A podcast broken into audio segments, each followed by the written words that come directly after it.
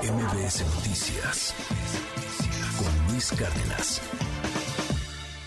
Hace unos días le informábamos a usted sobre dos periodistas que habían sido secuestrados en Guerrero. Los habían secuestrado desde el 26 de diciembre y los obligaron a grabar un video pues en el cual hablaban de su secuestro, en el cual hablaban de, de, de que estaban secuestrados por haber informado algunas cosas pues que no convenían a ciertos grupos criminales. La buena noticia es que han sido liberados.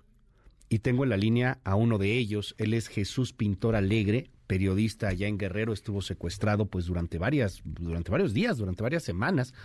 Gracias Jesús por tomarme esta comunicación, te mando un abrazo y me da mucho gusto poderte escuchar. Perdóname, poderte escuchar así, poderte escuchar, poderte escuchar de nuevo. Gracias Jesús, ¿cómo estás? Gracias Luis, pues este solamente aclarar alguna situación de las de los dos periodistas que hablas eh, que fueron grabados, eh, ninguno de ellos era y tampoco estaba yo allí. Sí, tienes razón. Eh, del grupo que fueron que fuimos secuestrados, el único reportero era yo. Estos muchachos eran este prácticamente facebookeros o pues no sé gente que se dedicaba a la comunicación de manera este ociosa o pues era por sus gustos digamos como hobby. llaman algo así. Cómo se llama pero pero bueno, la cuestión es que se dio en esos tonos y el día de ayer fue cuando nos liberaron a Fernando Moreno, que sí aparece en el video, y a, tu servidor eh, cerca de, eh, de, las inmediaciones del río Cuirio, que se encuentra allá en Coyuca de Catalán, entre 10, y, 10, 20 y 10 y media de la noche aproximadamente, después de estar desde el 27 de diciembre, eh, eh, pues en esta situación donde pues yo jamás esperaba, ni siquiera sabía ni me imaginaba por qué me habían levantado, sino que ya al estar en aquel lugar fue cuando me dicen que pues era por ese motivo, por pertenecer a la página de escenario calentano que si tengo que decirlo, además de que no tiene formación periodística, hacía o hace eh, formación temeraria, pero bastante irresponsable, sobre todo sabiendo eh, la zona que estamos pisando. Pero además tú no estabas en la página. No, no, eh, de hecho me estaban acusando de que yo pertenecía y que no solamente pertenecía a la página, sino que yo era el máximo representante, el administrador, cuando obviamente, eh, pues, una página noticiosa, si es prensa escrita, debe llevar toda la, estructura que se maneja en el tema de los géneros. Esto no, no se respetaba en el escenario calentano, era solamente algunas líneas y escrito como ellos eh, lo entendían, como ellos lo aceptaban, alguien generaba o buscaba información, se lo enviaba a alguien más y este esta persona lo subía a plataforma. Y es, de la manera como se, se, estaba manejando, pero vuelvo a decir, este es en el, en el nivel del chisme, si tú gustas decirlo de esa manera, y pues el escenario calentano lo que hacía era precisamente eso, una cuestión de, de molestia pero también como que de temeridad y como que demostrar valentía en una zona pues que está minada prácticamente. ¿Cuántos días estuviste retenido, Jesús?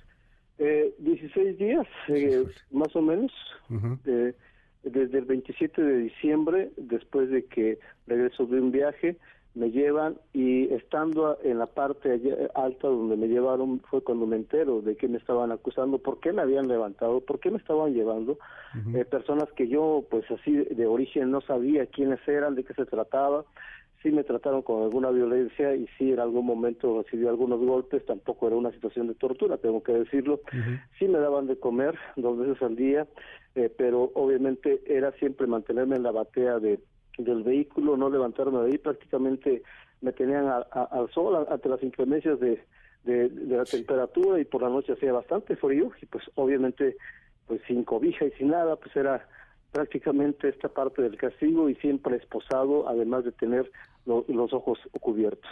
O sea, estuviste en la batea de la camioneta 16 días. Exactamente, solamente me permitían levantarme a orinar o a, ir al baño pues sí. Eh, y era pues cuando ellos querían. Inclusive si me estaba este, a punto de reventar la vejiga era lo de menos. Ellos eh, decidían en qué momento lo, hacían y pues eran los momentos en que podía estirar las piernas. Y era cuando iba hacia, pues eh, a hacer lo que te comentaba. Y pues cuando se trataba de comer me enderezaba un poco prácticamente en, en el ángulo de 45 grados y y al rato otra vez acostarme. Esa era la rutina de todos los días y pues yo no sabía qué estaba ocurriendo y si me iban a perdonar, entregué yo mis dos teléfonos, me los, más que entregarlos me los quitaron y pues bueno, yo creo que descubrieron que no había absolutamente nada de lo que me estaban acusando. Me, quiero imaginar qué es eso, porque el día de ayer prácticamente me avientan o me tiran o me dejan en, en las inmediaciones del río Cuirio, que está allá en Coyuca de Catalán. Eh, y además, como dices, sin sin deberla, porque tú no estás en este en este portal, sin en deberla, este ni temerla, pero bueno, al final del día todos estamos expuestos. no, sé si se necesitaba, como el sistema penal en México, eh, pues hacer una investigación de este de esta cantidad de días.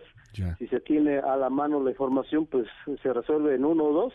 Y yo esperaba que el primero de diciembre, del perdón, de enero, ya estuviera fuera, pero no, se siguió de largo, no sé si por capricho, no tengo la más mínima idea qué ocurrió, la verdad que pasó por la cabeza de las personas que calificaron esto, se alargaron hasta el día de ayer.